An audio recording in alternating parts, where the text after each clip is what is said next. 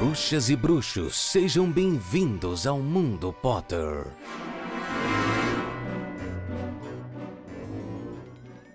No ar, mais uma edição do Mundo Potter. Eu sou Itamar Santos e quinzenalmente a gente tem um encontro para falar de Harry Potter.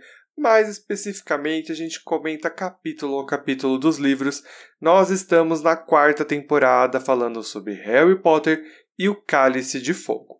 Esse é o capítulo de número 7, Bagman e Crouch, episódio de número 68. Mas, meus amigos, eu não faço isso sozinho. Com vocês, Paulo Rodrigues.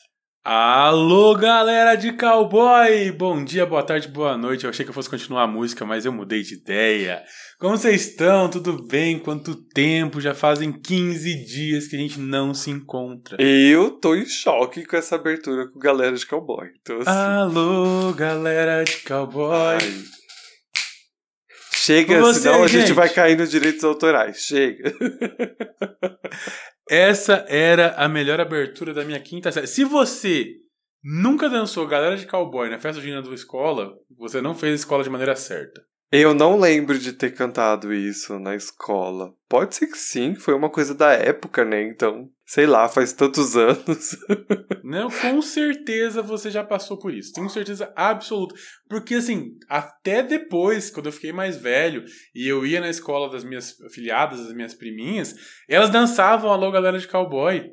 E tinha até o passinho assim, chuta a perninha direita pra cima, pra frente, pra trás, depois a esquerdinha pra cima, pra frente, pra trás. A mulherzinha baixava o chapéu, assim, tinha todo um esquema. Era coreografia geral. Nossa, quase uma quadrilha. Não era quadrilha, na festa junina. Ah, rolava na... Agora as, as peças estão se montando em minha cabeça, olha só. É, ao invés de você fazer. Olha. Gosto mais. Olha a cobra! Uh, mentira, amava. E depois no futuro, né, a cobra. Ai, menina, olha, bom, vamos começar esse episódio, né? Como dizia Salazar. Ah, Salazar. Eu disse, vamos o Mundo começar o Potter episódio. contém conteúdo adulto. É, se não ficou claro até agora, neste momento, eu acho que, né, acho que acabamos de ser proibido para menores. Mas, vamos dar continuidade, né, dar continuidade é ótimo, né, vamos iniciar este, este programa, né, a gente precisa falar de coisas muito importantes, a gente é um Mundo Pottercast nas redes sociais, né, no caso, no Instagram, você pode procurar a gente também no pessoal para ver nossos lindos rostos e conhecer a gente melhor. Eu sou o arroba I-T-H-S-A-N-T, ou você pode procurar pelo Paulo, que é o arroba RodriguesPH, tá certo? E mais uma informação importante é, se você já é ouvinte, ajuda a gente, por favor. Espalhe a palavra deste podcast, Piramide, né? Passe para os colegas, para os amigos, poste nas redes sociais, que isso é muito importante para a gente. E claro, se você está aqui há mais tempo e quiser ajudar a gente é, a continuar esse projeto, porque né, dá muito trabalho e tem muitos custos, então você pode estar fazendo uma doação para a gente através do Padrim. É, o Padrim é uma plataforma de financiamento coletivo para ajudar criadores de conteúdo. E você pode estar indo lá em padrim.com.br barra Mundo Potter e se informar como você pode ajudar. Ou você até mesmo pode fazer uma doação por Pix para arroba, arroba não, perdão, para mundopottercast arroba gmail.com, tá certo? Por sinal, ó, graças ao, a- graças ao dinheiro dos apoiadores, a gente conseguiu comprar equipamentos novos, Paulo. A gente comprou um protetor acústico, que o meu já chegou, e o do Paulo já está chegando, que vai ajudar muito a qualidade deste podcast. Então, estamos animados e muito grato a todos os ouvintes que ajudaram a gente né, nessa caminhada. A gente já tinha comentado em alguns episódios anteriores que a gente queria comprar microfones para melhorar a qualidade. Microfones eu e o Paulo né, desembolsamos de nossos lindos bolsos para ter um- uma qualidade melhor, mas com o dinheiro dos apoiadores a gente comprou este equipamento maravilhoso que vai nos ajudar muito. Então só tenho a agradecê-los e quem puder continuar ajudando vai ser de grande ajuda. E eu amei que ele estava demonstrando com as suas lindas mãos o aparelho. Entendeu? Passava a mão ali, passava a mão aqui, como se vocês estivessem vendo tudo que estava acontecendo ali. Ah, essa mágica é só pra você, Paulo. Isso aqui, esse teatro todo é só pra você. Tal qual fiquei animado quando, quando recebemos nossos lindos microfones, embora a gente levou bastante tempo para poder aprender a usá-los e ainda estamos aprendendo, né? E não é diferente do protetor acústico que colocamos aqui. Mas a vida é assim, é cheia de aprendizados, não é mesmo? E eu já quero puxar o próximo bloco, que é as corujas. Bloco este onde os ouvintes encaminham as suas mensagens através do mundopottercast.gmail.com então, se você tiver uma dúvida, se você tiver uma crítica, né, enfim, desde que seja construtiva e desde que você, né, pode falar o que quiser, mas também vai ouvir o que quiser. Já viu esse meme? Eu não lembro ele, ele 100% nas palavras. Vou procurar depois, mas ele é muito bom. É tipo a menina aceito críticas, mas não fico calada. Ah, é isso. Aceito críticas, mas não fico calada. É muito bom. Mas enfim, se você tiver alguma dúvida, alguma sugestão, alguma crítica, uma opinião, você pode estar mandando pra gente que a gente vai dar.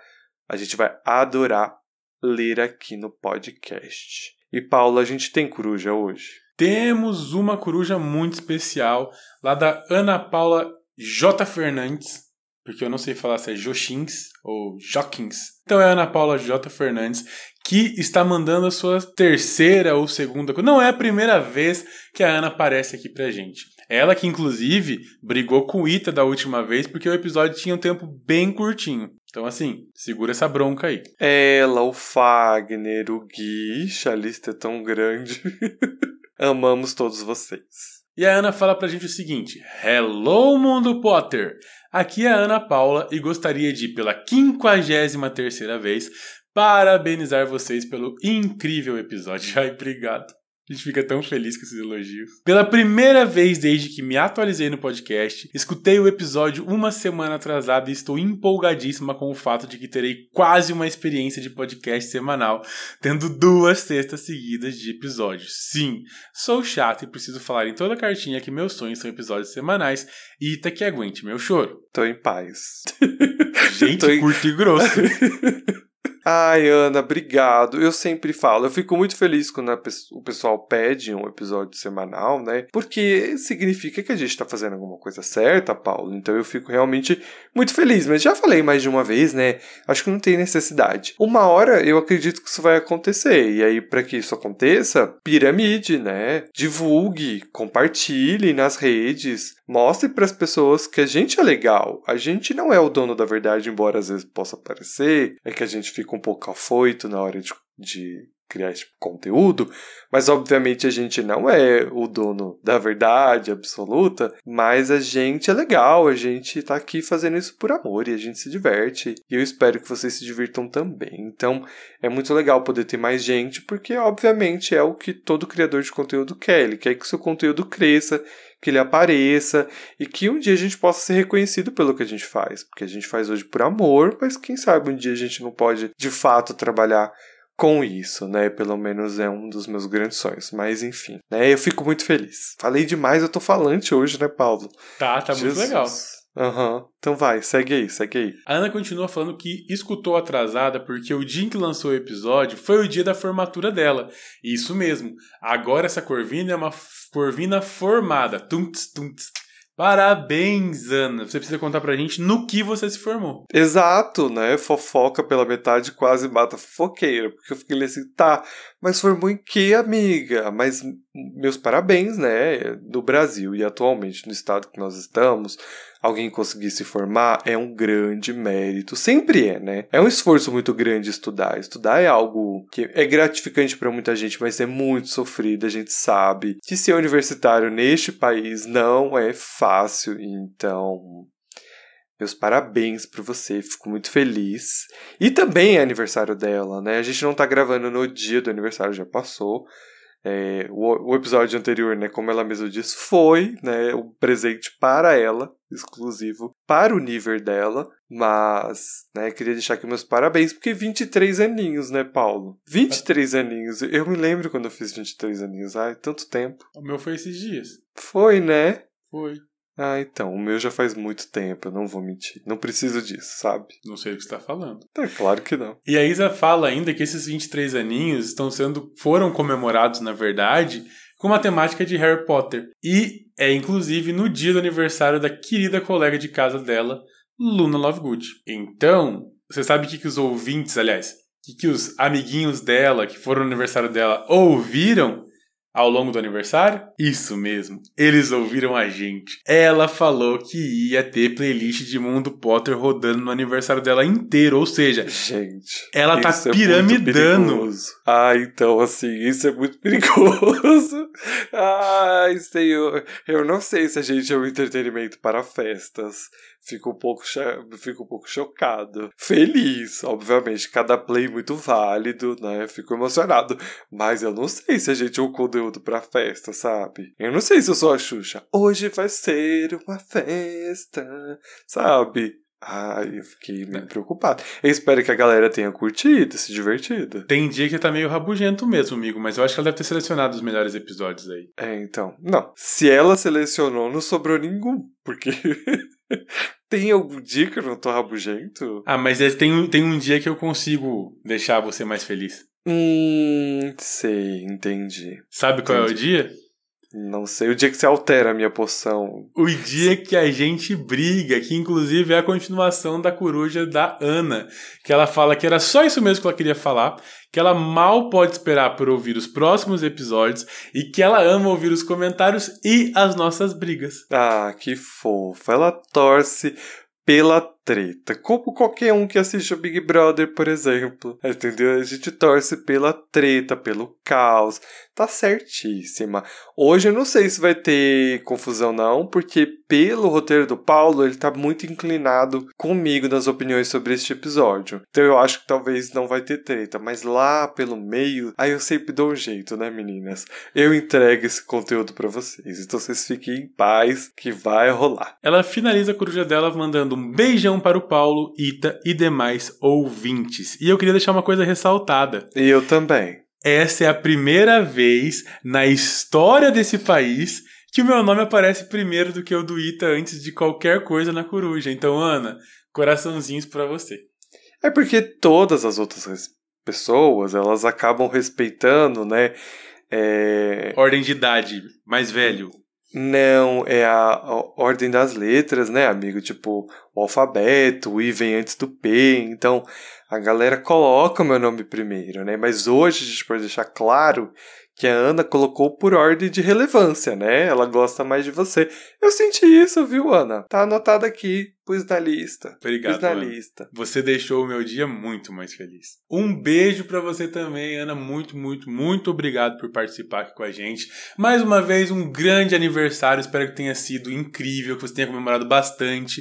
Aproveitado para comemorar em dobro, afinal de contas, você se formou. Não esquece de contar pra gente aí qual foi o curso em que você se formou. Beijo! Exato. E antes da gente finalizar as corujas, queria ressaltar uma coisa muito importante. Se por acaso você escuta este podcast pelo Spotify, tem ferramentas muito importantes no Spotify que ajudam a gente com engajamento. Um deles é avaliar o podcast, é seguir o podcast na plataforma é muito importante. Avaliar com cinco estrelas é muito importante, porque isso ajuda bastante. E claro, as outras ferramentas são de enquete, que todo episódio agora tem um enquete bonitinho, e no espaço de responder perguntas vocês podem estar deixando comentários. E aí a gente tem algumas coisas, né?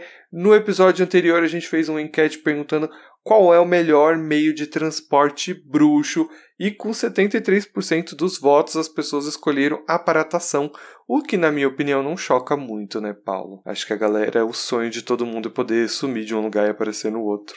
É muito mais fácil, né? Muito mais tranquilo. Assim, mais fácil que eu digo, é muito mais prático do que os outros. Provavelmente tem uma dificuldade muito alta ali, mas eu também acho que não choca ninguém, eu concordo. Quem foi o segundo lugar? Segundo lugar ficou.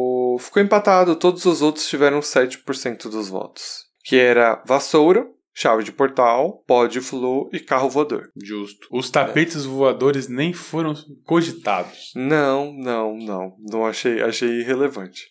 É, mas uma coisa que foi muito comentado tanto nos comentários quanto no grupo do Telegram é a lancha, né, amigo? É a, a, comparação da lancha e toda a treta. Aí, se você não sabe do que a gente tá falando, obviamente tem que ouvir o episódio anterior.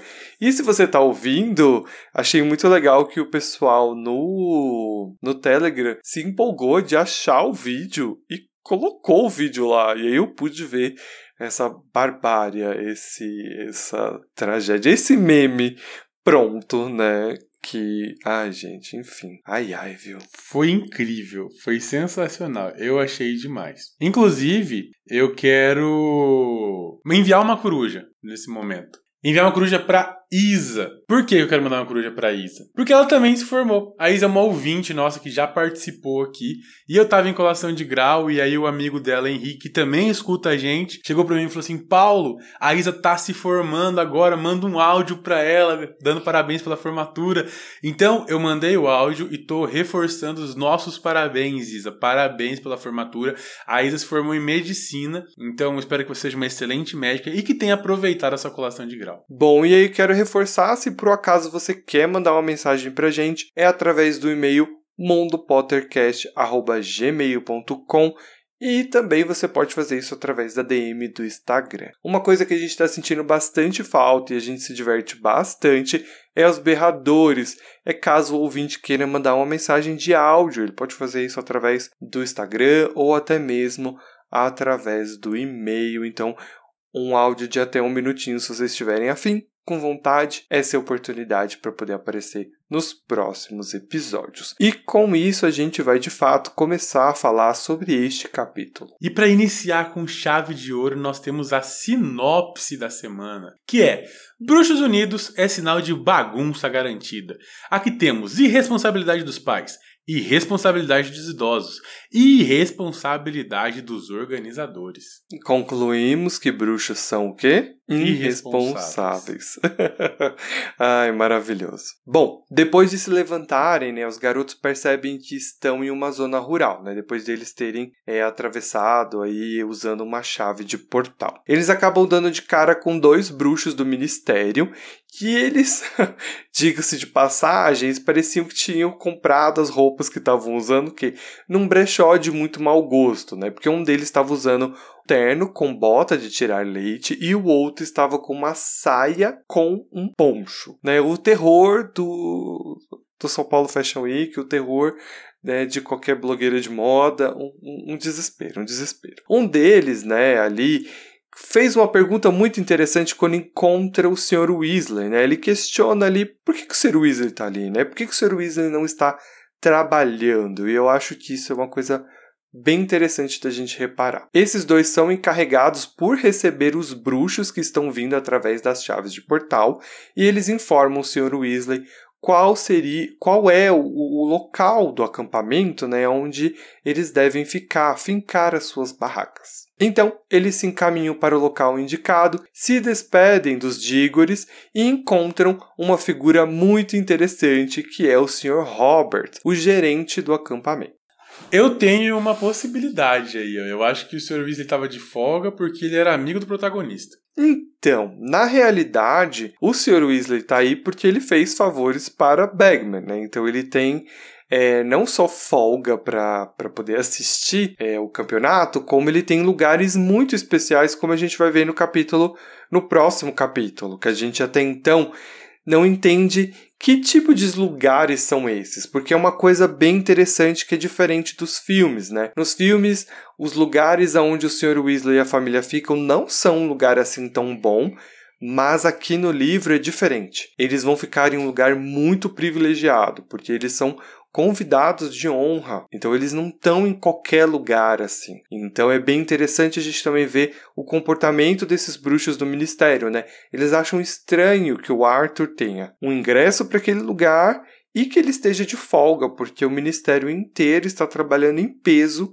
para este evento. Então é interessante a gente observar esses detalhes. Sim, exatamente. Bom, o Sr. Robert estava felizão, né? Porque assim, tinha uma galera indo lá no seu campo em uma época muito anormal. Contudo, Sr. Roberts era trouxa. E aí eu queria botar um parênteses gigantesco, tipo, por que diabos deixar o Sr. Robert sendo trouxa para fazer a, a, gerência desse acampamento? Pega esse homem, dá férias para ele, manda ele pra Maldivas. Os bruxos gerenciam. Daria muito menos trabalho, gente. Pelo amor de Deus. É um trouxa que tá vendo uma comunidade bruxa chegando no chave de portal, montando a, a barraca com feitiço erectus. É, enfim, fazendo várias coisas que não era para um ser humano normal fazer. Mas o seu Robert está vendo. Então ele está ali, bem feliz, mas um tanto quanto desconfiado. E desconfia ainda mais porque o Sr. Weasley, a hora que vai pagar pelo camping, não faz a menor ideia de quanto vale cada uma das notas. Ele chama o Harry e fala: Ô Harry, ajuda eu aqui, sabe? Tipo, dá um, um help. E aí o, o Sr. Roberts fala: É, o senhor é estrangeiro, né? Porque não é o primeiro que tá aí confuso com os dinheiros. Teve gente que tentou até me pagar com uma moeda de ouro do tamanho de uma calota de carro. E aí eu fiquei, gente, um galeão tem o tamanho de uma calota de carro? Ou será que era uma outra moeda estrangeira de verdade que tem esse, esse tamanho? Eu acho que a gente tá falando de algum outro bruxo que não é ali da Grã-Bretanha. Mas uma coisa que eu acho muito curiosa é que o Sr. Roberts fala que tentou lhe pagar, ou seja, ele não aceitou. E aí eu fiquei meio chocado, né? Porque, tipo, uma galocha, uma moeda do tamanho de uma galocha em ouro, né? Tipo, o Sr. Roberts não sabe quanto custa, tipo, ouro, sabe? É. É mas calota, todo. É calota, amigo, não é galocha, não. Eu falei galocha? Perdão, gente, eu tô meio surtado. Calota, tá? Eu sei que é calota, eu só, só pronunciei errado. Eu não vou cortar, não, eu vou só seguir daqui mesmo e a gente respira fundo, porque é isso, entendeu? Do tamanho de calotas, gente. Então, assim, imagina o tamanho, de, imagina a quantidade do ouro. A grama do ouro 24 hoje tá por volta de 306 reais, entendeu? Então, imagina quanto que não dá, entendeu? Isso em ouro. Então eu só acho que o Sr. Roberts fez um mau negócio aí, mas seguimos, né? Seguimos. Bom, o Sr. Robert está então bem desconfiado, assim, tentando entender o que estava acontecendo, e do nada se materializa um bruxo atrás deles. Ele desaparata e imediatamente oblivia o gerente, ou seja, ele altera a memória do Sr. Roberts. Ele pega o troco, dá o troco pro Sr. Weasley, entrega um mapa do acampamento para ele e fala que está tendo que lançar mais ou menos 10 feitiços de memória de, de alteração de memória de trouxa por dia no Sr. Roberts. Conta ainda que o evento está demandando muito dele, assim, que eles estão super sobrecarregados, porque eles precisam manter a descrição. Os bruxos reunidos não estão ajudando a manter essa descrição. O próprio Sr. Bagman, que é, daqui a pouco a gente vai ver, um dos organizadores, não tá ajudando muito nessa descrição. E depois disso ele, ó, desaparata. Tem outro problema para ele resolver e ele corre lá para encontrar esse novo problema e tentar dar uma solução para ele. E aí eu tenho alguns pontos, né? É... Pô, é um trouxa. É uma pessoa que não tá sabendo lidar. Você apagar a memória desse cara tantas e tantas vezes é ético, é legal, é, enfim, justo? Isso não causa nenhum efeito colateral, assim? Imagina, você está apagando a memória toda hora, assim, 10 vezes por dia. É... Não sei, não sei até quanto isso é friendly, friendly family pros trouxas. Acho interessante isso que você levantou, tipo, a gente tem esse objetivo aqui, né? A gente tenta olhar não só pelo que está escrito pelo autor e definir só por isso, né, e tal. A gente é fã, então a gente gosta de, de, de ir nessas piras, né? E a questão de ser ético, é claro que fica muito claro que não é algo ético, mas isso faz parte de um comportamento bruxo, pelo menos dessa região onde a gente está tá se passando a história desses, desses personagens específicos, né? Nós estamos falando do Ministério da Magia inglês, né, da Grã-Bretanha e tal. Então, isso mostra sempre como é muito dúbio a, a ética entre o bruxo e o trouxa, assim. É como os próprios trouxas se colocam sempre no topo de tudo, né? Os bruxos não é diferente. Então, eles sempre têm essa coisa de serem superiores. Então, eles decidem o que é ético ou não sobre as outras criaturas. Acho que a gente vai poder discutir isso muito bem no próximo livro, por exemplo, onde a gente vai ter essa coisa de hierarquia de criaturas e tudo mais. A gente vai poder falar um pouquinho disso com os elfos domésticos também neste livro mas eu acho que os próprios trouxas se enquadram, né? Porque os trouxas são são o que são é onde estão mais perto de um bruxo, né? Tipo, eles não têm magia, é a única diferença. De resto, eles são muito parecidos, né? Fisicamente, forma de pensar e tal. Então, é engraçado a gente ver que quando é para um benefício próprio dos bruxos, não tem problema você ficar apagando a memória de um trouxa, né? E aí não é levado em consideração se isso vai afetar a vida do cara ou não, se isso faz bem pro cara ou não, não importa. O importante é o jogo de quadribol. E a gente levanta dois tópicos muito importantes aqui, né? O primeiro, a gente já levantou essa bola capítulos anteriores com o Walter e o Sr. Arthur e o Weasley. Só que assim, a gente odeia o tio Walter, então a gente passa um paninho ali, né? Nesse caso, não. Nesse caso, o Sr. Roberts é só mais uma pessoa. E aí, o outro ponto que eu queria levantar é: a gente tem um ministério favorável aos trouxas. A gente não tem um ministério, sei lá, que o Voldemort domina, que é totalmente anti-trouxa. A gente tem pessoas ali que são ditas como defensores, né? O próprio alvo Dumbledore, nesse, até esse momento, fazia muita parte do ministério. Então, até quando esse, esse amor, essa relação vale a pena, sabe? Parece que a gente tá tratando igual um, um cachorro. Tipo, ó, oh, é legal, é bacana ter em casa, mas quando serve pra gente, a gente ignora. É interessante porque, em partes, a comunidade bruxa está entrelaçada com a trouxa, né? J.K. fala isso muito abertamente também depois que os livros terminaram e tudo mais. Não existe um bruxo 100% é, puro, né? Todos eles têm linhagens misturadas com trouxas. A própria narrativa inteira mostra vários personagens que né, tem pais trouxas, algum parente que é trouxa. Então, é muito dúbio isso, né? Tipo, é quando lhes convém, é quando é quando quando dá, entendeu? E, e isso é bem, bem complicado de, de revirar aí, mas é interessante a gente poder parar para pensar. Mas é bom também porque tudo que ela faz é justamente para fazer a gente refletir, né? É, se vocês tiverem uma opinião interessante sobre isso, mandem pra gente por e-mail, a gente tá curioso e a gente quer muito que vocês participem dessas discussões, tá? Mas, voltando, né? Ao chegarem no local indicado pelo mapa, Arthur diz que é um lugar excelente, uma vez que o jogo seria bem ao lado, né? O local onde eles estão está bem pertinho do estádio, né? Então eles começam a arrumar as coisas. O Sr. Weasley diz que eles terão que se virar no melhor estilo trouxa para não chamar atenção.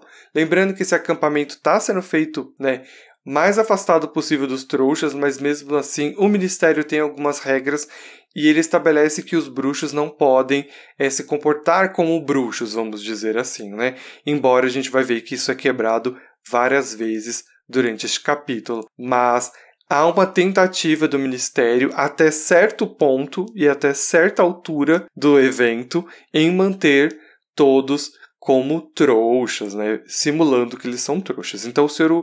Weasley está super empolgado para poder utilizar ferramentas trouxas. Ele sempre tem essa coisa, né, muito engraçada, muito divertida de de querer entender o que os trouxas faz fazem no caso, né?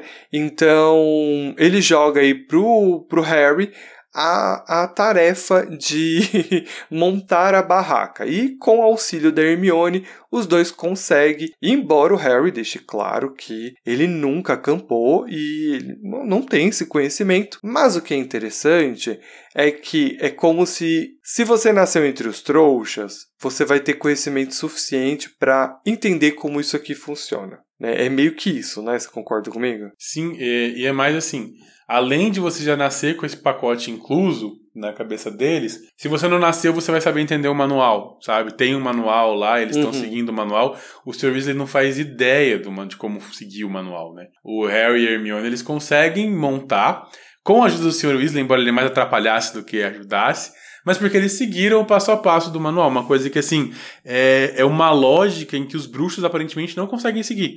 Eles não conseguem, em sua grande maioria, entender a lógica trouxa.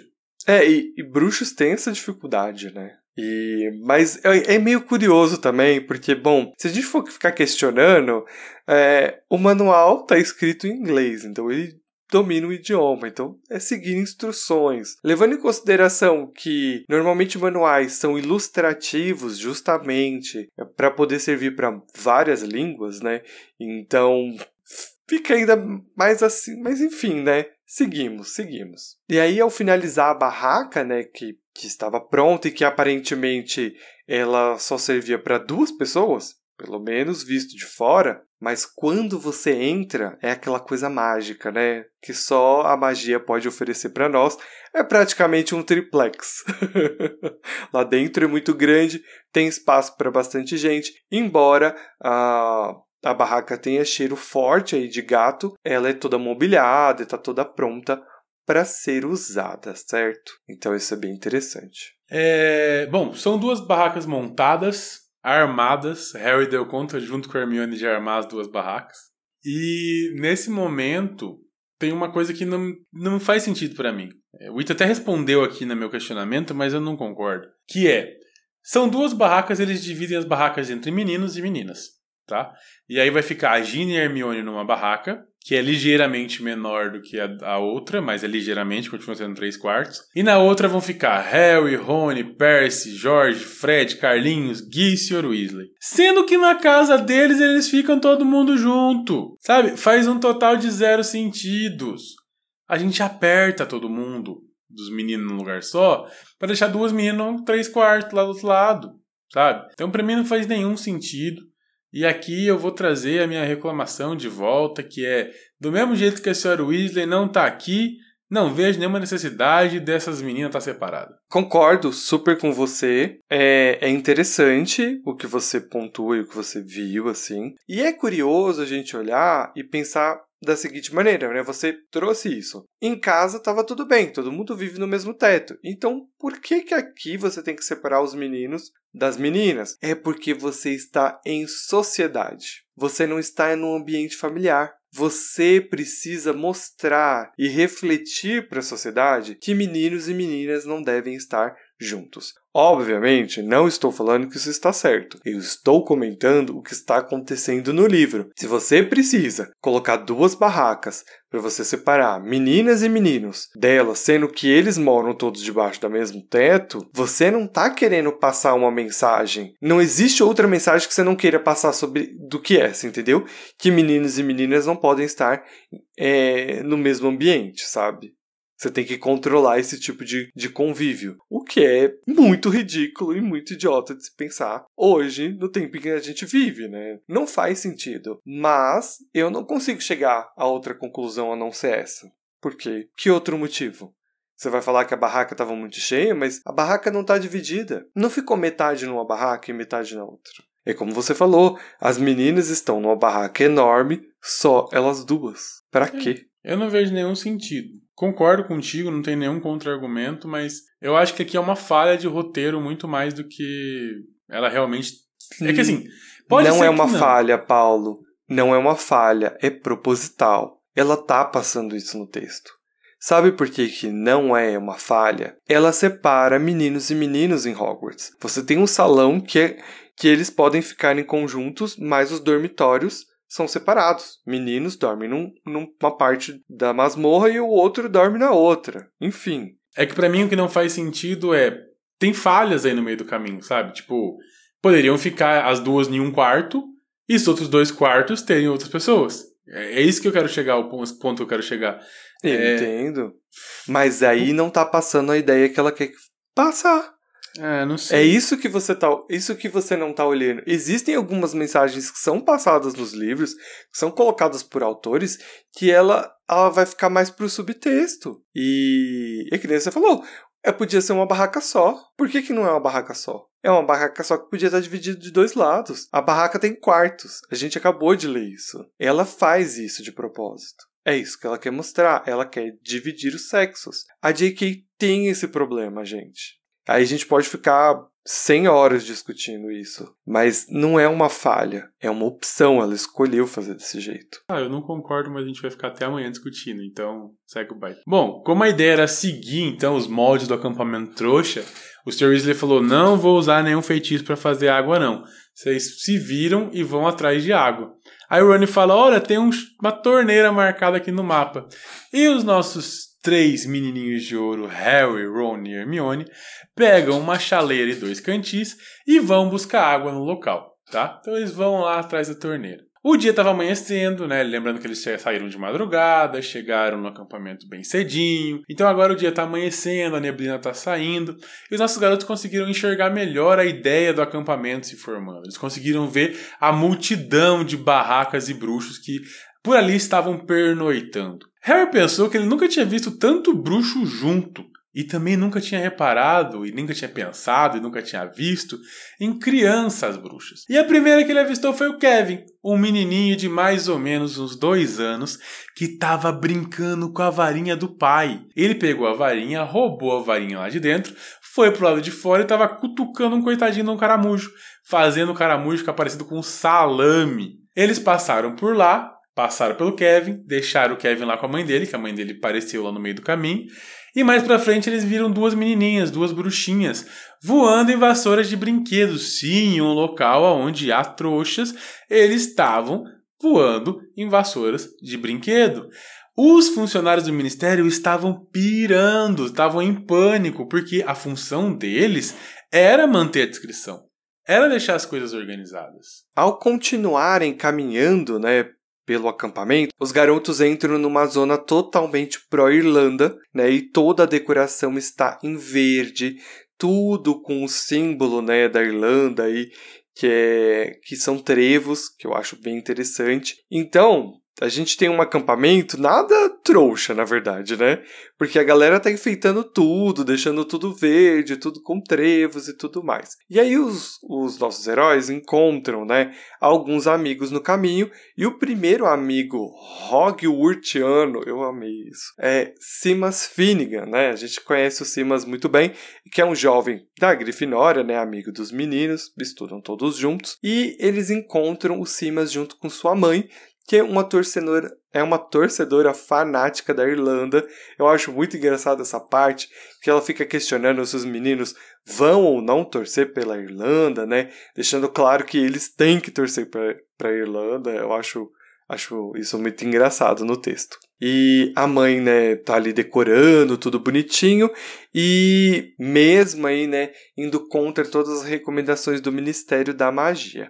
E ela enfatiza, né, ela dá uma embasada aí na, no, na sua decoração dizendo que por que, que ela não deveria mostrar as cores, né, da Irlanda, já que a galera da Bulgária tá fazendo coisas nas barracas deles, né? Coisas essa que também é uma coisa muito interessante é que os búlgaros estão fazendo o quê? Eles estão colocando posters de um jovem jogador, né, da Bulgária que é o jovem Vitor Krum, né? E é engraçado porque a única coisa é a expressão facial dele ali se mexendo, estilo foto bruxo mesmo, aonde os olhos dele, o maxilar, né? Ele fica fazendo cara de sério, cara de mal e tal. O Ronnie, quem sabe quem é esse jogador, porque ele é fã do Victor Krum, o que é muito interessante para a gente continuar acompanhando a história, né? Quem já viu os filmes sabe do que a gente está falando, mas dos livros eu gosto mais porque a gente consegue ter um pouco mais, entender um pouco mais o Ron e, e o seu ídolo, né? Que eu acho Exato. muito legal. E eu gosto de enfatizar o fato de o Kron ser rabugento e uma leve preferência da Hermione por homens rabugentos. Ah, verdade, é um traço do Ron, né? É, embora o Ron seja muito engraçadinho, ele é muito rabugento, né? Legal, bem pontuado. Bom, quando finalmente os garotos chegam na torneira, eles deram de cara com o melhor bruxo já existente nesta história, que é Arquibaldo, um idoso, um bruxo gagá, Assim, mais novo que Dumbledore, com certeza, mas muito da, da Cuca. Ele estava vestido com uma camisola que vai até os pés, toda florida. E o ministério estava ali, pelo amor de Deus, Arquibaldo, por favor, coloca essa roupa de trouxa aqui. Ele falava, não, mas eu comprei isso aqui numa loja de trouxa. Aí o ministério falava, sim, mas trouxas mulheres usam isso, homens usam isso daqui, ó, e apontando pra calça. E ele falou que não, que ele não ia colocar calça, porque ele adorava sentir uma brisa nas suas partes íntimas. Então ele não queria nem saber de usar calça. E Arquibaldo ganha meu coração como o senhorzinho que faz a gente rir. Uhum, eu acho muito legal.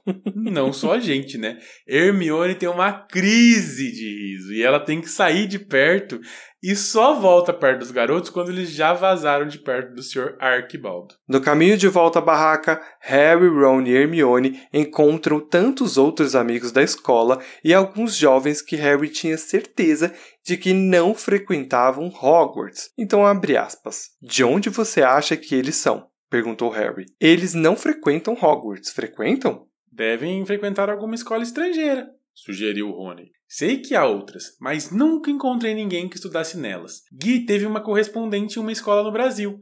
Isso foi há anos, e ele quis ir para lá numa viagem de intercâmbio, mas mamãe e papai não tiveram dinheiro para bancar a viagem. A moça ficou toda ofendida quando ele disse que não ia e mandou para ele um chapéu enfeitiçado. As olheiras deles murcharam. Fecha aspas. Eu Tá. quero deixar uma coisa muito registrada. Hum. É nesse momento que o mundo trouxa começa a se expandir. E a primeira escola de magia e bruxaria além de Hogwarts que é dita para nós é o Castelo Bruxo. Eu não tenho nada a acrescentar, apenas seguirei em frente.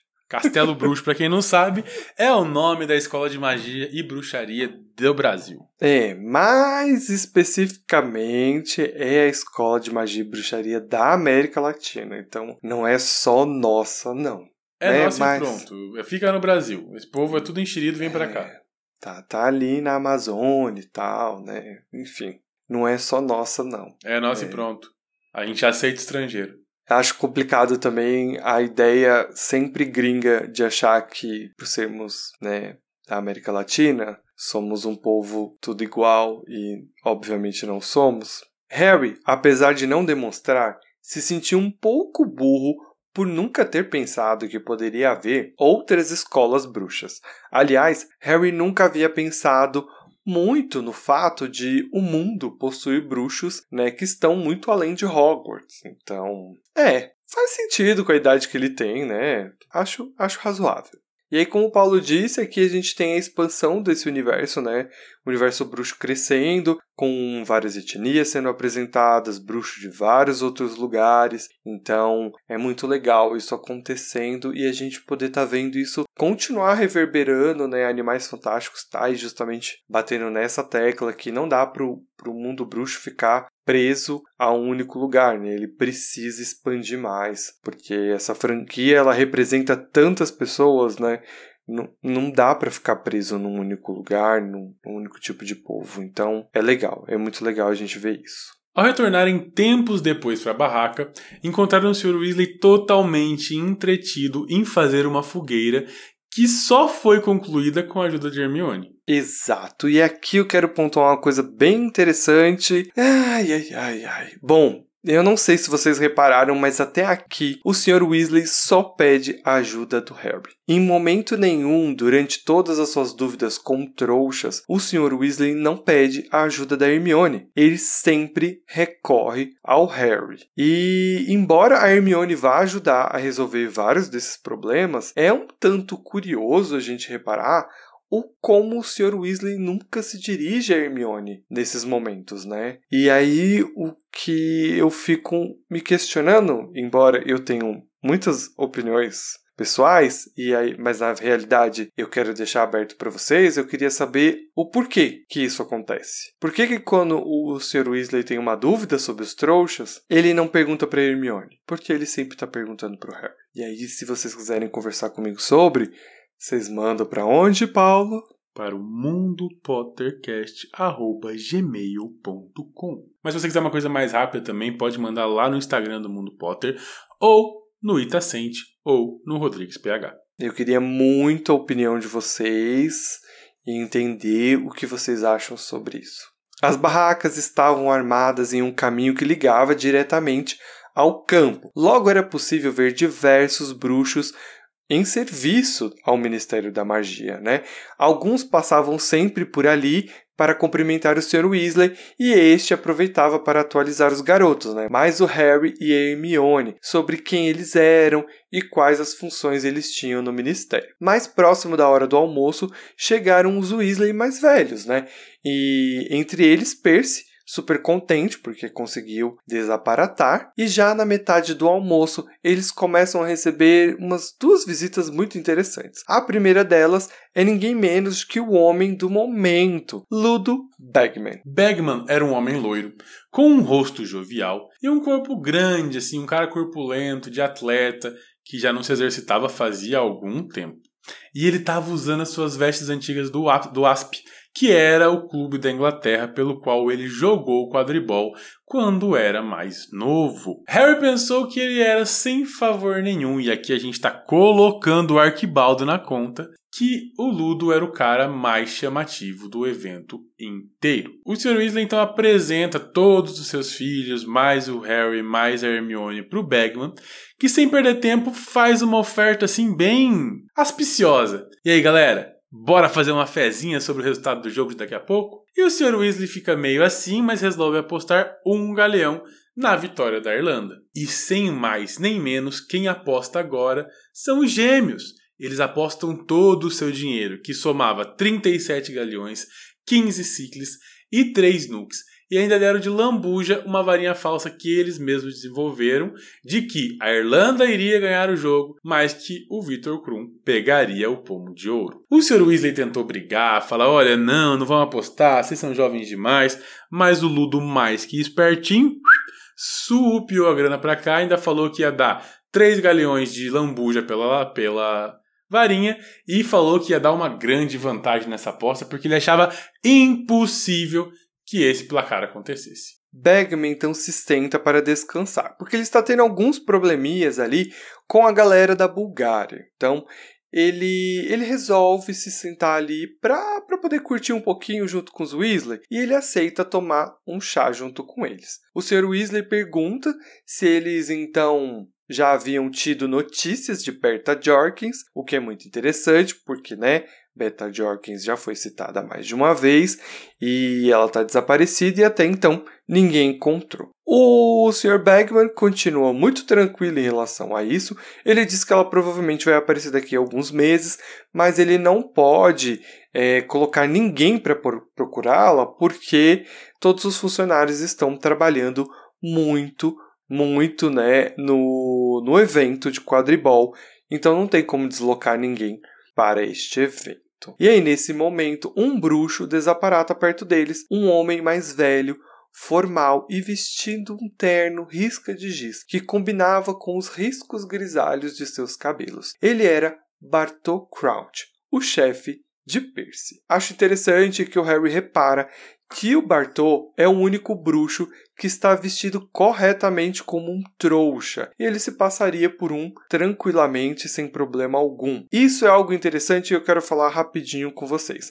Bagman e Crouch são dois personagens que estão sendo apresentados o tempo todo neste livro desde que começou, porque cada um deles vai ter uma história muito pontual. E o Bagman é sempre bom a gente comentar, porque ele não está presente nos filmes. Como o arco dele vai para um caminho em que não vai envolver diretamente Voldemort, ele é cortado dos filmes. Olha Mas o spoiler! Ele... É, então. Já o Bartol vai. Então, Bartol a gente, Bartol a gente vai encontrar essa história muito diluída, muito rasa, muito pouco explicada, mas ela vai estar lá presente. E acho que duas coisas muito interessantes é que o Bagman é mostrado como o cara alegre, feliz, extrovertido, mas preguiçoso, que não quer fazer o serviço dele. Já o Bartol é o cara é, mais chato, mais sério, mais, é, mais compromissado com as regras. E ele está sendo citado também, todas essas características dos dois, que é muito divergente um do outro,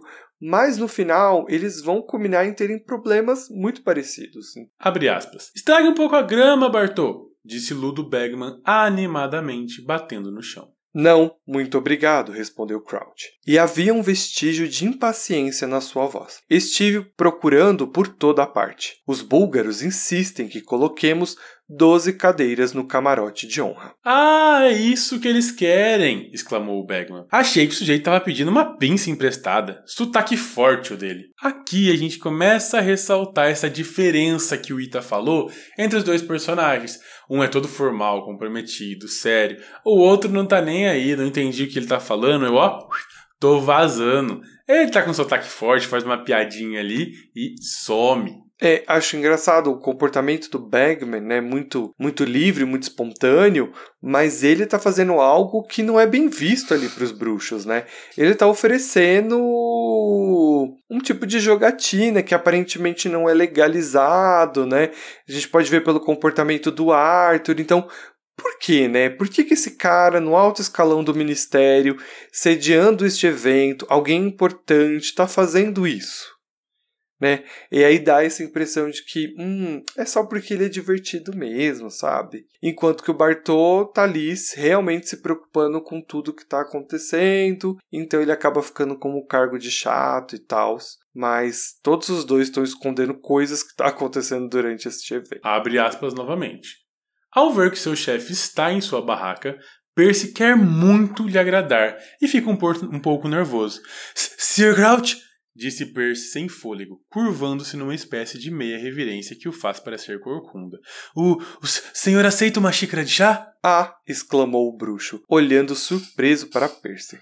Claro! Obrigado, Wetherby. Fred e George se engasgam dentro das xícaras que bebiam. Percy, com as orelhas muito rosadas, ocupou-se com a chaleira. E aqui nesse ponto eu queria salientar novamente, porque assim, se o Sr. Bagman é essa coisa toda despojada, tal, bababi babá, se o Bartô é esse cara que segue as regras, que é rígido, que é focado, que, que quer tudo certo, tudo correto, se esse cara tá trocando o nome do Percy, isso é um indicativo. Aqui passa muito despercebido que pode ser algo do tipo: ah, ele não se importa tanto com Percy para lembrar o nome dele. Mas se a gente olha ali na nuance, se esse cara que é tão regrado com tudo, lembrar o nome de uma pessoa, é o mínimo do que o Bartô faria, entendeu? Então, isso é um indicativo muito sutil da autora de que esse cara que é muito rígido e muito certo, muito regrado, tá não, não tá certo, tem alguma coisa de errado com ele, entendeu? E, e é isso que a gente tem que reparar durante a leitura. Ah, antes da gente continuar, não posso deixar de comentar que no roteiro o Paulo me comparou com Bartô e ele se comparou com Bergman, tá? Tava ali passando sorrateiro, ele não falou nada, mas tá ali bem bonito no, no roteiro que ele escreveu. Eu, então eu queria salientar isso para vocês. Eu queria salientar que sim, está escrito claramente vemos o Paulo e o Ita representado. Em momento nenhum eu disse que ele era o Bartô. Uhum. Ah, então você está dizendo que eu sou o Bagman. Não, eu disse que você se identificou como Bartô, o que é muito diferente. Ah, tá. Uhum. Ele faz a realidade dele, galera. Então bora lá. Bom, para salientar um pouco mais a diferença entre os dois, a gente vai pro terceiro é, e último diálogo que nós extraímos aí do capítulo, que mostra muito como um é extremamente imprudente e o outro é mais Caxias. Abre aspas. Então, muito ocupado, Bartô? Perguntou o Bagman despreocupadamente. Bastante, respondeu o outro seco. Organizar chaves de portal em cinco continentes não é uma tarefa para qualquer, Ludo. Imagino que os dois vão ficar contentes quando o evento acabar, comentou o Sr. Weasley. Ludo Bagman pareceu chocado. Contente? Não me lembro de ter me divertido tanto. Ainda assim, não é que não haja mais trabalho pela frente, hein, hein, Bartô? Hein? Muita coisa ainda para organizar, hein? O Sr. Crouch ergueu as sobrancelhas para Bagman. Combinamos de não anunciar nada até os detalhes. Ah, os detalhes! exclamou Bagman, afastando a palavra como se fosse uma nuvem de mosquitos. Eles já assinaram então? Concordaram? Aposto o que você quiser, como esses garotos vão saber logo. Quer dizer, vai acontecer ali em Hogwarts. O Sr. Crouch desconversa e carrega Ludo para outro lugar, deixando para trás uma, que, uma pulga atrás da orelha. Eu adoro essa expressão. deixando os meninos muito interessados em saber o que vai acontecer em Hogwarts. O tempo foi passando e a atmosfera do ambiente foi se intensificando. Ambulantes vendendo souvenirs foram surgindo e nossos garotos estavam se divertindo em fazer compras e eu não julgo de maneira nenhuma. Eu adoro fazer compra, eu ia estar tá igualzinho. Rony já tinha gasto todo o seu dinheiro quando ele, Harry e Hermione se depararam com um vendedor de onióculos. E o que raios é um onióculos? É uma espécie de binóculo capaz de desacelerar de dar replay, de mostrar jogadas lance a lance em tempo real. Sério, o Ita com isso daqui ia assistir aquela série de futebol que ele adora, mas muito feliz. Muito, muito, absurdamente feliz. Por favor, assista o Ted Laço. Toda vez que ele me zoar, eu vou recomendar. Por favor, assista o Ted Lasso. Bom, o Ronnie não tá sem dinheiro, né? Ele acabou a grana dele, ele torrou em cruzetas da Irlanda, ele torrou em, apesar de estar tá torcendo pra Irlanda, em uma miniatura do Victor Krum. Então ele acabou com a grana. E o Harry fala: não, manda três pra cá. Lembrando, cada um custava 10 galeões. É Harry... bastante dinheiro. Para ficar claro, Harry gastou 30 galeões só com isso. Todo o dinheiro somado do Fred e do George, eles trabalharam por muito, muito, muito, muito tempo. Deu 34 galeões, se eu não me engano. Então. 37, não? É. 30 e alguma coisa. Deixa eu voltar aqui no roteiro que ele tá escrito certinho. A gente já mata essa dúvida. 37 galeões. Então, assim. Harry gastou. 37 galeões, 15. Eu nunca consigo falar esse outro Ciclis. nome. Ciclis. E alguns nukes. Harry gastou uma fortuna nesses negocinhos. E o Rony ficou, não, pelo amor de Deus, não precisa disso. Não, não, não, não. É, o Ron não quer aceitar, né? O presente. Sim, ele não. Ele, ele, se sente muito incomodado, né, com essa situação. Ah, acabei de ver que você colocou isso no roteiro, amigo. Uhum. E o, o Harry, para convencer o Ron, ele fala que isso vai ser presente de Natal pelos próximos 10 anos. E aí o Ron fica mais tranquilo e aceita o presente, né? Mas esse incômodo do Ron, eu acho que é uma coisa que a gente vai poder conversar um pouco mais no futuro, nesse livro mesmo. Porque tem essa relação do Ron e do Harry em relação ao dinheiro. Tem essa relação do Ron em relação ao dinheiro com a família dele, né? Então a gente vai precisar parar em determinado momento para conversar um pouquinho sobre o Ron e a inveja, né? Que acho que vai ser algo muito importante da gente conversar no futuro para a gente entender um pouco das relações desses dois personagens lidando com essas questões. Exato, e com isso nós chegamos ao final do capítulo 7, Bartô e Crouch. Então vamos para esquelese, parte essa do programa em que a gente pontua o que? Coisas que a gente não gostou no capítulo. Para mim foi difícil porque eu gostei muito deste capítulo, mas eu vou deixar o Paulo falar primeiro. Qual é a sua esquelese dessa semana, Paulo? A minha esquelese é muito contraditória, tá? Porque todo mundo odeia o Percy. Principalmente daqui pra frente, ele é um cara, assim, é, chato pra caramba. Mas ele também é muito empenhado no trabalho dele. Embora ele esteja lá querendo chamar atenção, querendo babar um ovinho, querendo ali puxar o saco do chefe dele, ele ainda é um cara muito empenhado. Ele tá trabalhando, tá se esforçando e ele realmente está dedicado ao Sr. Crouch, sabe? Ele tá ali em casa, nas férias dele, fazendo relatório de espessura de caldeirão, seja lá Deus para que que isso vai servir. Mas ele tá ali porque mandaram ele fazer, sabe? Então ele tá extremamente empenhado. E quando ele é humilhado, né? Quando o, o chefe dele não sabe o nome dele, ele vai ser muito zoado, né? Tipo, ah, você tá se matando de fazer as coisas aí, não tá recebendo nenhum nada de, de recompensa, por assim dizer, nenhum, nenhum reconhecimento, né? E, e isso me deixa um pouco triste, assim, porque ele tá dando o melhor dele. Ele tá tentando, sabe? É, por mais que ele seja chato, por mais que ele seja rabugento, por mais que ele enfim, seja suportável daqui para frente. Ele estava dando o melhor dele e não teve nenhum reconhecimento mesmo do Sr. Crouch. A gente vai entender por quê, a gente vai saber o que está passando na cabeça do Sr. Crouch, mas ainda assim foi uma coisa que me deixou um pouco bad, então eu meu momento esquelece vai pro Percy sendo humilhado. E é algo que a autora quer continuar fazendo ao longo deste livro, né? Porque não há nenhum personagem neste momento que corrige o Bartô que também mostra o grau de superioridade, talvez que o Bartô esteja, porque o Sr. Arthur Weasley não se moveu para corrigi-lo. Tipo, é, o nome do meu filho é Percy, não Waterby, Waterby, sabe? Então, é, eu entendo. Eu acho que o Etterby, para mim, sempre foi, na verdade, é fonte da minha cabeça, mas o Etterby estava é, sendo trocado pelo Weasley na minha cabeça. Ah, e tá tipo. Não, ele chama o Arthur de Arthur Weasley. Ele não trocou o sobrenome. Não sei, na minha cabeça ele tava trocando sobrenome. Porque faz sentido, tipo, Otterby Weasley pelo menos começa com W. Entendi. Mas é assim, fontes vozes da minha cabeça. Eu sempre Entendi. julguei que era assim. Eu também não faço a menor ideia. Bom, o que me incomodou neste capítulo é Ludo Bagman. Por quê? Porque eu já encontrei com alguns Ludo Bagmans na minha vida, entendeu? E não, Paulo, não estou comparando ele com você, sabe? Porque você não adianta revirar o olho pra mim. Não, é sério, tipo, ai, é um comportamento muito chato. Aquela pessoa que, sabe, deixa todo mundo fazer o trabalho e chega no final. O APA tá me defendendo, vocês estão vendo, né? É esse comportamento de deixar todo mundo fazer o trabalho e ele só vir dar o show depois, sabe? Ele não, não fez o trabalho dele e aí ele botou todo mundo para fazer o trabalho, enfim. É isso. Me incomodou um pouco, mas não tipo assim, nossa, tal. Eu entendi, é a vibe do personagem. Mas eu tenho que escolher alguma coisa e escolhi o Ludo.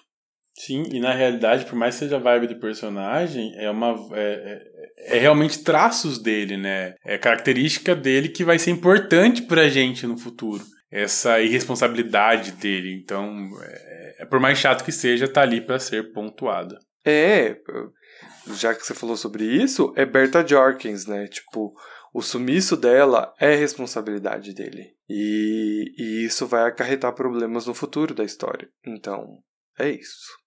Então seguimos para o Whisky de Fogo. Momento em que a gente faz o quê? Que a gente.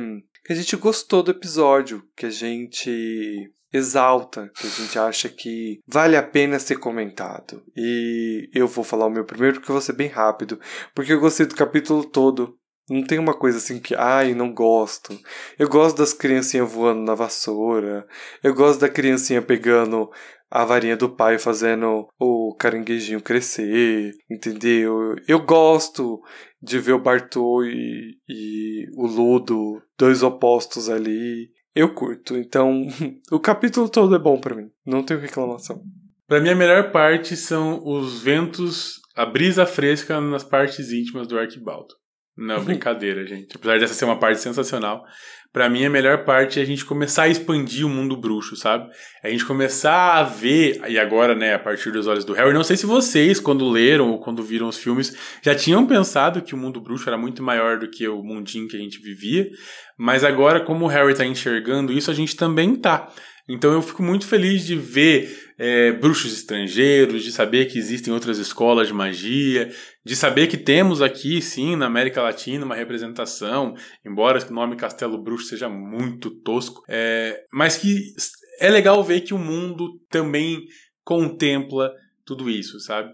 E teve uma, uma fala aí que a gente não, não trouxe do capítulo, mas que eu acho muito legal, que é uma tentativa de um nicho de mercado para tapetes voadores na Inglaterra, sabe? É, ou seja, isso é válido para outros países. Então, do mesmo jeito que a gente tem cultura diferente nos nossos países, os trouxas têm culturas diferentes e, e, e isso é muito enriquecedor para o mundo, sabe? Ele não é tão explorado, como disse, como disse o Ita, vai ser mais explorado, está sendo mais explorado em Animais Fantásticos, mas eu acho que só da gente ter essas menções que possibilitam que Animais Fantásticos existam então eu acho muito legal essa expansão. Partindo de diálogos que aconteceram que a gente acabou não comentando, é, gosto muito também de uma parte que acontece neste capítulo, que é, embora o ministério esteja tentando controlar ao máximo os bruxos, chega um determinado momento em que eles simplesmente param, porque eles não conseguem mais conter. E aí o Sir Weasley vira e fala: é da natureza da gente ser assim. Quando a gente se reúne, a gente não consegue não querer aparecer mais do que o outro. A gente quer se mostrar, a gente quer mostrar que a gente as maravilhas que a gente pode fazer e tal. E, e eu acho isso muito interessante e eu acho esse diálogo bonito assim, porque no final final das contas, o que está acontecendo é uma festividade. Esses bruxos de toda parte do mundo estão vindo festejar um, um único encontro. E, e, é muito difícil você pensar na logística quando o Bartô fala, né? Quão difícil que foi coordenar chaves de portal para cinco continentes diferentes e tal. E aí você pensa nisso, é aonde você tem isso que você tá falando de expandir o universo de Harry Potter. É pensar, cara, tem gente que tá vindo é, do Egito, tem gente que tá vindo da Rússia, tem gente que tá vindo da China, tem gente que tá vindo do Brasil, enfim. E, e como isso isso tá, tá girando em torno. E é muito interessante que ela faça isso com o esporte, que é realmente algo que mo move nações, né? O mundo para para eventos esportivos, é onde as pessoas conseguem se conectar independente da sua do seu povo. Eles conseguem sentar juntos para ver um evento esportivo. Então, eu acho que ela não podia ter sido mais é, inteligente do que ela foi em usar o quadribol para isso. Então, é um mérito dela que a gente não pode tirar. Palmas para Hermione, escritora máxima desse livro. E aí a gente passa para o último bloco deste programa, que é a Biblioteca da Granger, momento esse em que a gente faz recomendações para os ouvintes. Tem alguma coisa, Paulo? Na verdade, eu não tinha nada em mente, tá? Uma coisa que eu não fiz esses últimos tempos é consumir algo. Eu tenho estudado, lido muito sobre educação, então meu tempo extra está indo para isso ou para literalmente descansar e cantar no karaokê. Porque sim, temos um karaokê em casa agora. Temos, no caso, eu tenho, né? Porque meu cachorro não canta nele. e mas eu assisti uma coisa nesse final de semana que já tá rolando umas duas semanas, que é o Campeonato Mundial, o Campeonato Brasileiro de LoL, então o CBLOL tá de volta. E se você curte um LOLzinho, vai assistir porque tá bem legal, assim. Tem umas coisas bem da hora acontecendo, boneco antigo revivendo. Não sei se eu já indiquei aqui, mas indico muito a série Arcane, que é uma série produzida pela Netflix e que retrata a história de alguns campeões de LoL. E aí esses campeões que foram retratados estão em alta, então eles estão aparecendo muito no CBLOL, então tá muito legal. É, então vão assistir CBLOL, mas antes de assistir CBLOL, assistam Arcane. Então para quem não tinha nenhuma indicação, agora eu tenho duas. Tá vendo? É só pensar um pouquinho que vem. A minha indicação hoje é nada mais nada menos que o que? A categoria de melhor filme do Oscar, porque eu sou um rapaz que gosta de premiações. Eu me divirto assistindo premiações. E o Oscar é a maior premiação que existe, então eu não poderia ficar de fora deste momento. E eu, serei muito sincero, não consigo assistir tudo que está indicado ao Oscar.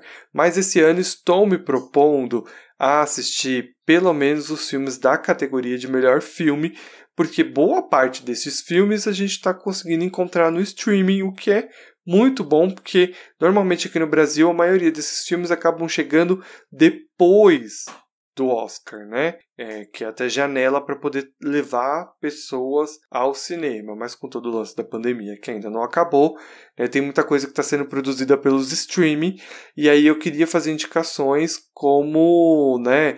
Eu vou começar com uma coisa mais básica e tranquila que é Duna. Duna está indicada como melhor filme e obviamente eu assisti e obviamente é muito bom. Então fica a recomendação e está disponível na HBO Max.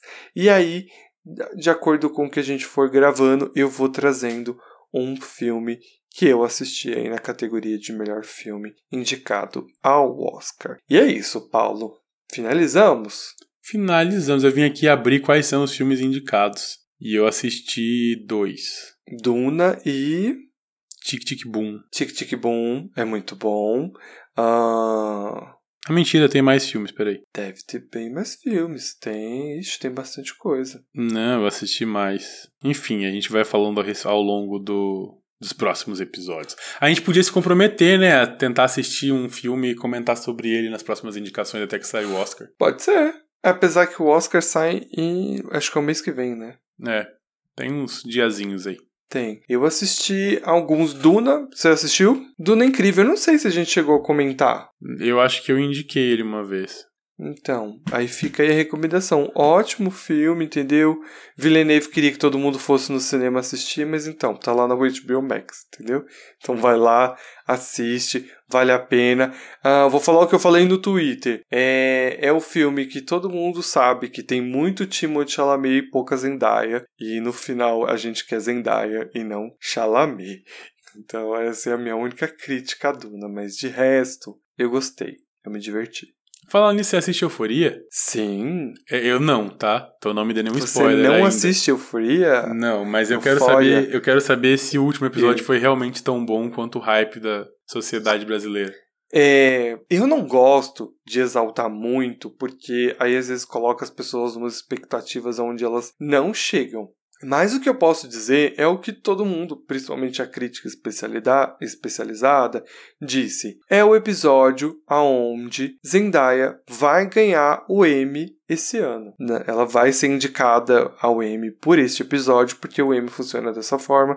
Se por acaso você não sabe, é, é uma cena e um episódio específico que você, que você manda para a academia e este é o episódio em que Zendaya vai ganhar o Emmy novamente de melhor atriz, porque não tem como não. É muito boa a atuação dela, sabe? E você vê que ela entrega, ela, ela, entrega a esse projeto, né? Ela tem muito carinho dele quando ela fala é, no Twitter sobre tudo mais. Se eu não me engano, eu acho que ela já faz parte. É, ela não, tá, não é só atriz, eu acho que ela tá como produtora já da série também, se eu não me engano. Talvez esteja falando besteira aqui, mas eu, eu lembro de ter lido alguma coisa assim. E eu acho que ela foi bem criticada, vai acabar. Tem, tem uma galera criticando por causa de estar tá sendo abordado o assunto sobre drogas, a galera lá fora não está curtindo a forma, mas eu acho que a série está abordando do jeito certo. E eu acho que esse episódio, parafraseando a própria Zendaya, Rue, que é a personagem que ela interpreta, chegou ao fundo do poço e é muito, muito boa a atuação dela. Então, fica essa recomendação também se você não assistiu Euphoria ou euforia é uma ótima oportunidade de você ver os jovens quebrando a cara, né? Os jovens americanos quebrando a cara. então é isso, pessoal. Chegamos ao final de mais um episódio deste, que é o melhor. O que tem os locutores mais incríveis. E o que tem a gente mesmo. É só isso. É, os mais cansados também. É, pode ser. Pode ser. Podcasts de Harry Potter do mundo inteiro tá? Não é só do Brasil, não, não é só da América Latina. A gente é foda mesmo, então exalta o nosso trabalho. Vai lá, compartilha esse episódio que você acabou de ouvir com seus amiguinhos no Instagram, com seus amiguinhos no WhatsApp, com seus amiguinhos no Telegram. Posta uma foto no seu Tinder com a nossa capa, entendeu? Faz a gente chegar às pessoas que você convive. Faz esse favor pra gente. Agradeço imensamente a você que ouviu até aqui um episódio que vai dar mais de uma hora com certeza. Então, um grande beijo no seu coração, que você tenha uma quinzena muito feliz. Se cuide, porque, como disse o Ita, a pandemia não acabou. Então, use álcoolzinho, use máscara, mas seja feliz. Um grande beijo. A gente se vê daqui a 15 dias com o episódio de número 69 capítulo de número 8, a Copa Mundial de Quadribol. Finalmente a gente vai ver uns bruxos na vassoura, tá bom? Então eu aguardo vocês até a próxima quinzena. Um grande beijo e abraço e tchau!